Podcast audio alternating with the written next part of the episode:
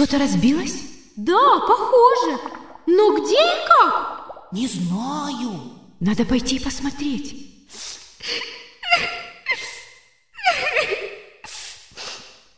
Друзья, вы слышите? Да, кто-то плачет. Давайте поспешим. Смотрите! А! Терка, что ты делаешь среди этих осколков? Неужели ты не видишь? Я разбила вазу. Ну не расстраивайся ты так. Ага, не расстраивайся, я же разбила не свою вазу, а вазу музея. Но как ты умудрилась это сделать? Ведь эта ваза несколько раз больше тебя. Я, я просто хотела посмотреть на нее, какая она изнутри. И когда я залазила на нее, она перевернулась. Да, Терка, ты поступила, конечно, неосторожно. К тому же ваза, которую ты разбила, очень ценная. Я знаю. А как теперь мне быть? Зачем настолько Витя оставил здесь, в музее? Ну ладно, что сделано, то сделано. Назад уже ничего не вернуть. Давайте лучше соберем осколки. А можно мы вам поможем?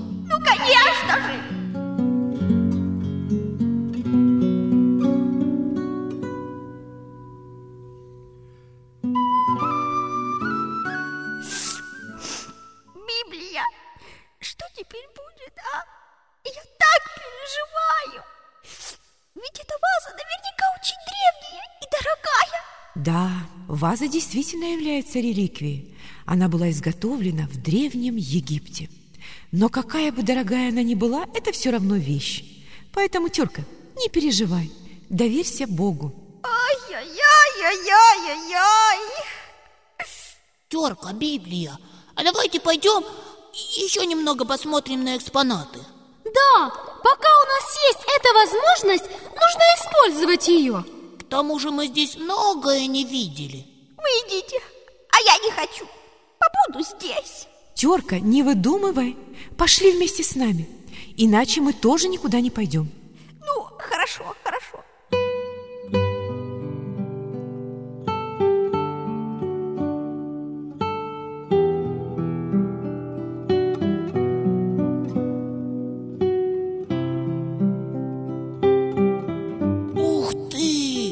Смотрите, какая здесь статуя! Интересно, а что она обозначает? Наверное, человека, который молится. А вот, какая прелесть! Да, это копия наскальных рисунков. Здесь изображен какой-то мужчина, Это фараон. женщина и мальчик. Это, наверное, мать и сын. Библия. А вот смотри, здесь что-то написано. Так, что же здесь написано? Ага. Рамсес III и богиня Исида. Справа сын фараона, умерший во время эпидемии. Ничего себе! Библия, а ты знаешь, кто такой Рамсес и богиня Исида? Да, немного. Богиню Исиду, сестру и супругу Осириса, считали божественной руководительницей таинства воскрешения из мертвых Осириса. Исида была связана с весенним возрождением природы. Одной из главных святынь для почитателей Исиды был храм на острове Филе, на Ниле, шедевр поздней египетской культуры. Ничего себе! Библия! А Рамзес кто это такой? Насколько я знаю, это древнеегипетский фараон. К тому же Рамсес был из великой династии фараонов. В то время египтяне обожествляли своих царей и считали сынами солнца. Как раз при его правлении в Египте случилось нечто непредвиденное и неожиданное. Библия, а что же случилось? Расскажи нам, пожалуйста, об этом. О, это очень интересная, поучительная и долгая история. Готовы ли вы выслушать ее? Конечно! Ладно, тогда слушайте внимательно.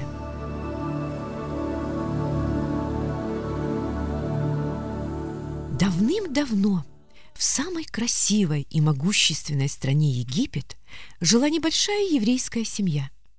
А жили они там потому, что много лет назад они, так же, как и их огромное родство, ушли из Ханаана, своей земли. Евреи сделали это неспроста, ведь тогда была сильная засуха. Она длилась в течение семи лет. Люди и животные измучились за эти годы голода. Египет же, на удивление многим странам, не испытывал такой нужды. У них было в запасе довольно хлеба, чтобы прокормить себя и других. Многие народности просили у египтян помощи. Многие в те времена стали рабами для египтян из-за куска хлеба.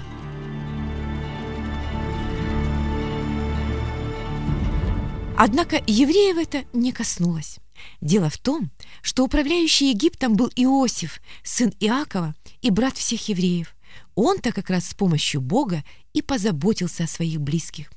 Время шло. Евреи основательно поселились в Египте. Они построили дома, небольшие фермы, начали разводить скот. В те времена, когда Иосиф был наместником, все было хорошо. Египтяне не проявляли к евреям жестокости и не упрекали их в том, что они живут на их земле. Однако после смерти Иосифа многое изменилось.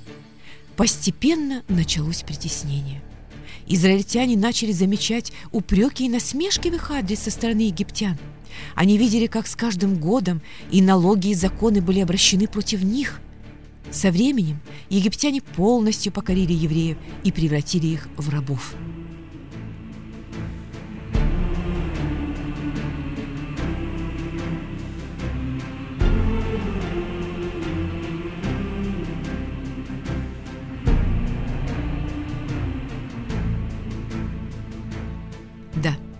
Жизнь евреев в этой огромной и могущественной стране Египет стала невыносимой. Тяжкий труд, жестокое отношение к ним совсем подавили эту нацию. Однако они не унывали. Евреи верили, что Бог Авраама, Исаака, Иакова, Бог их праотцов поможет им освободиться от этого ига. Господи,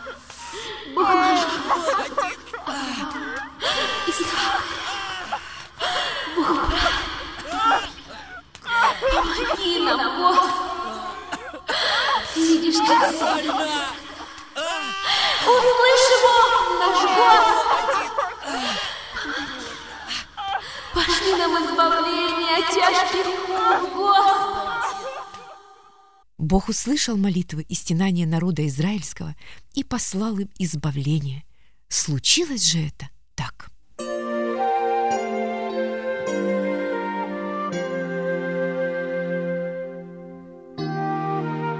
В одной небольшой семье родился чудесный малыш. Он был очень славным мальчуганом. Родители любили его и хотели, чтобы из него вырос сильный и смелый мужчина. Но малыш родился не вовремя. Именно тогда фараон издал указ о том, чтобы еврейских новорожденных мальчиков убивали. И египетский царь видел, что, несмотря на притеснение и тяжкий труд, евреи становятся из года в год все сильнее и сильнее. Их количество не уменьшается, а наоборот увеличивается. Именно поэтому он издал этот страшный указ. Родители же мальчугана решили рискнуть и оставить жизнь малышу. Отец сделал ему корзину из соломы, облил ее смолой, мать положила в нее нежное покрывальце, а на него свое любимое дитя. Эту корзину с ценным содержанием они каждое утро прятали в водах Нила. Именно там мальчик проводил целый день. Старшая же сестричка следила за тем, чтобы малыша далеко не относила от берега, чтобы никто и ничто не могло повредить ему. Все шло хорошо. Но однажды случилось нечто, что полностью изменило и жизнь родителей малыша, и жизнь самого малыша.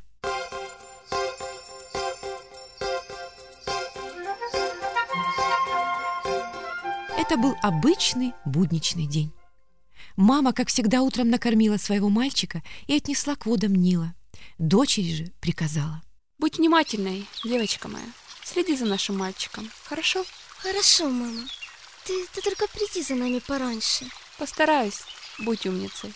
Девочка неустанно следила за корзиной, где находился ее братик. Маленький плод был недалеко от берега. Он весело прыгал на небольших волнах реки, а камыши осторожно придерживали его.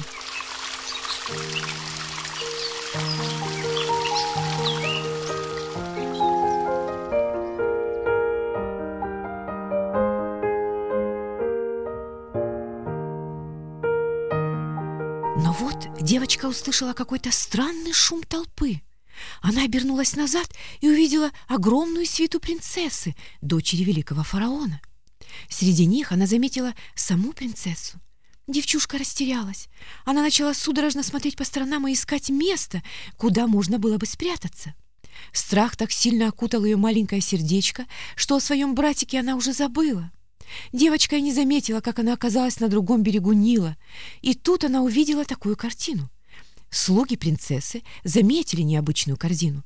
Они осторожно приблизили ее к себе и медленно стали открывать. И вдруг из нее раздался детский плач. Что это? Это ребенок. Ребенок? Но откуда он может здесь появиться? И чей он? Наверное, это еврейский малыш. Ой, какой он красивый! Я бы очень хотела забрать его себе. Но, Ваше Величество, вы же знаете, как ваш отец относится к евреям. Никаких «но». Я хочу, чтобы этот малыш был моим. Этот мальчик, наверное, еще грудной. Он может умереть. Значит, надо найти ему кормилицу. Эй, слушайте меня! Срочно найдите кормилицу для моего маленького сыночка. Сестричка малыша видела все. Она понимала, что нужно что-то предпринимать, поэтому она и крикнула.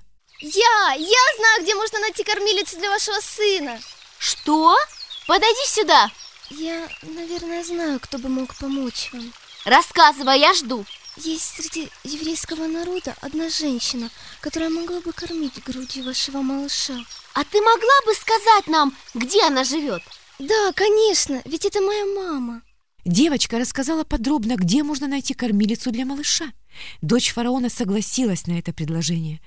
Да, случилось все просто удивительно. Еврейский мальчик был принят семьей фараона, жил в роскошном дворце, имел лучших египетских преподавателей, и кроме этого, его кормилицей была его родная мать.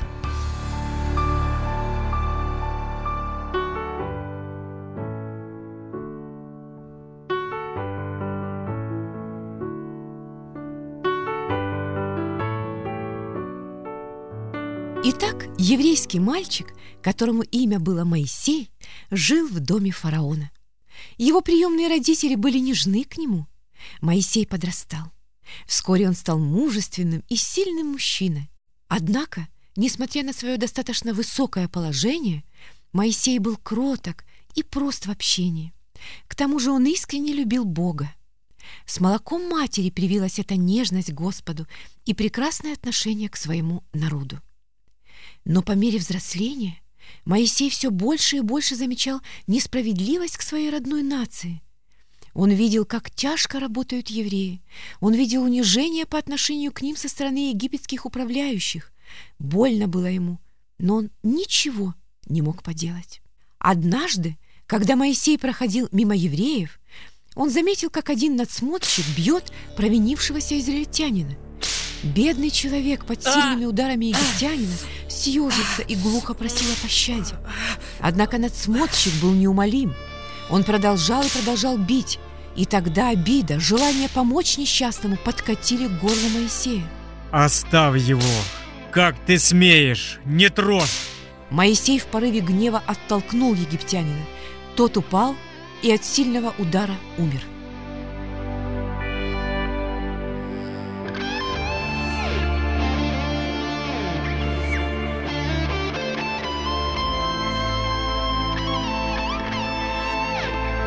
Видя происшедшее, Моисей очень испугался. Сначала он не знал, что делать, потом он все-таки решил спрятать труп в песок. Однако через несколько дней Моисей узнал о том, что о его поступке было известно почти всему Египту. И тогда он решил бежать отсюда. Но куда? Куда? У меня нигде никого нет, Господи. Ты видишь, что это преступление я не хотел делать. Ты прости меня и помоги мне, пожалуйста, Господи. Вскоре Моисей скрылся в пустыне, которая находилась недалеко от Египта. Трудная была эта дорога, зной, палящее солнце, жажда — все это мучило Моисея по дороге в никуда. Но больше всего его мучили мысли. Что теперь будет? Что дальше? Там, в Египте, у меня было все. И положение, и деньги, и хороший дом. А сейчас? Что сейчас? С таким тяжелым настроением Моисей шел и шел по пустыне.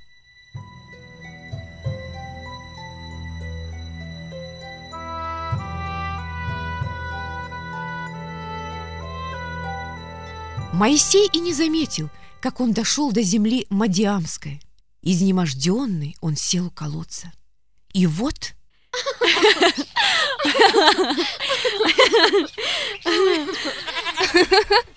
Сифора, давай, давай побыстрее напоим овец и пойдем домой. Ну хорошо.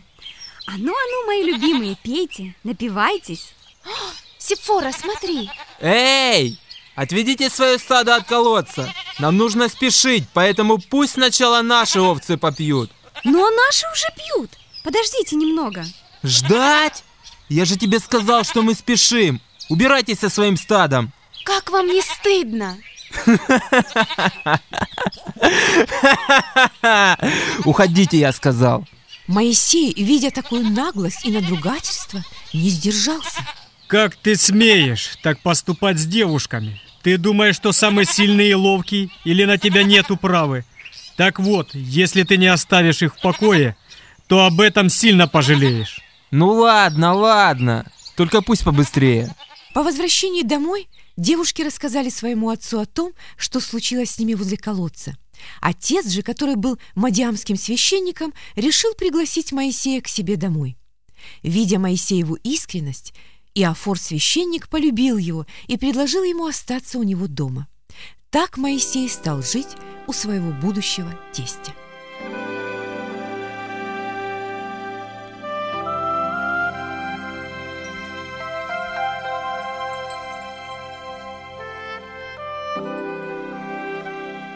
Вскоре Моисей женился на Сепфоре.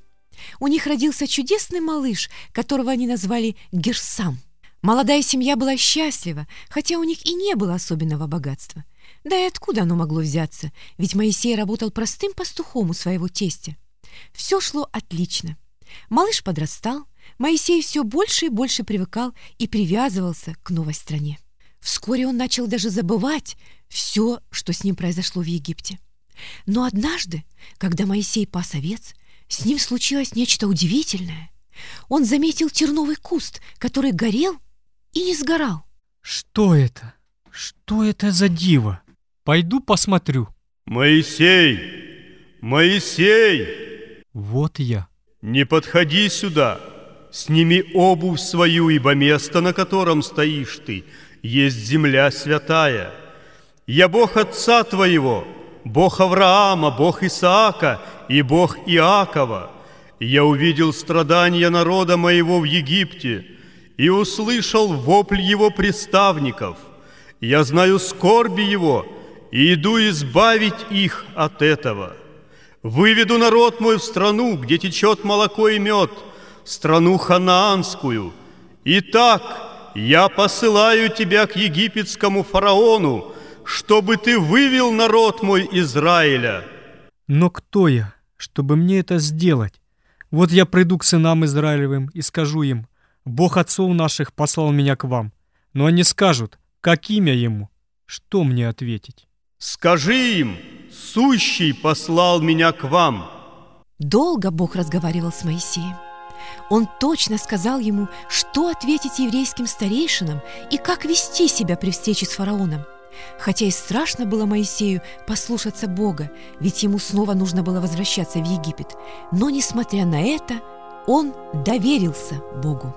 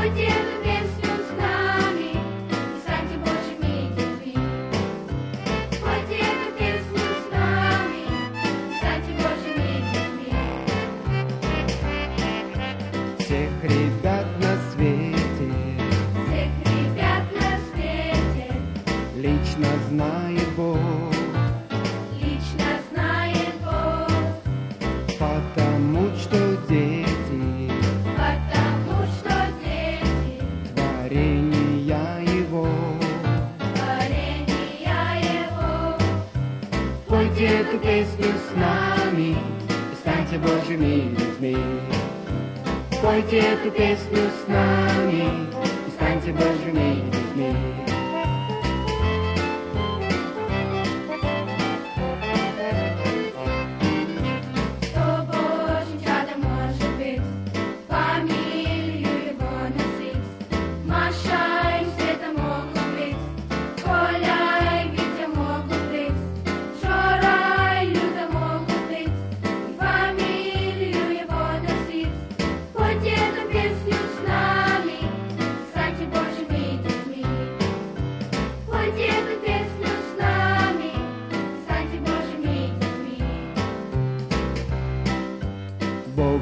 отец все знает.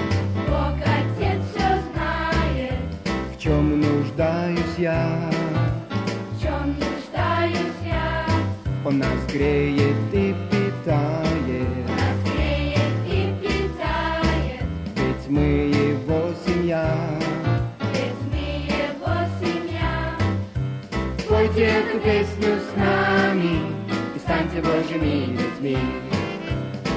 kiedy Ty jest z nami i stańcie Boże mi.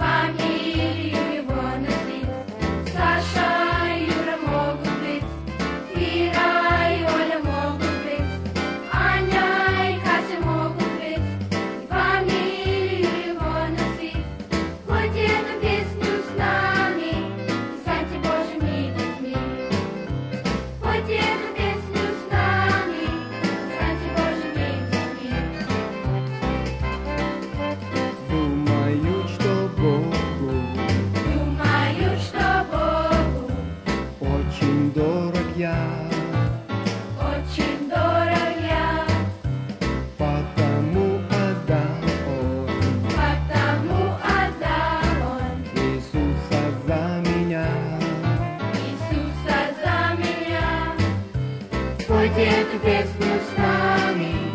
It's time to go to the tree. White dear, Christmas, Mommy. It's time to go to the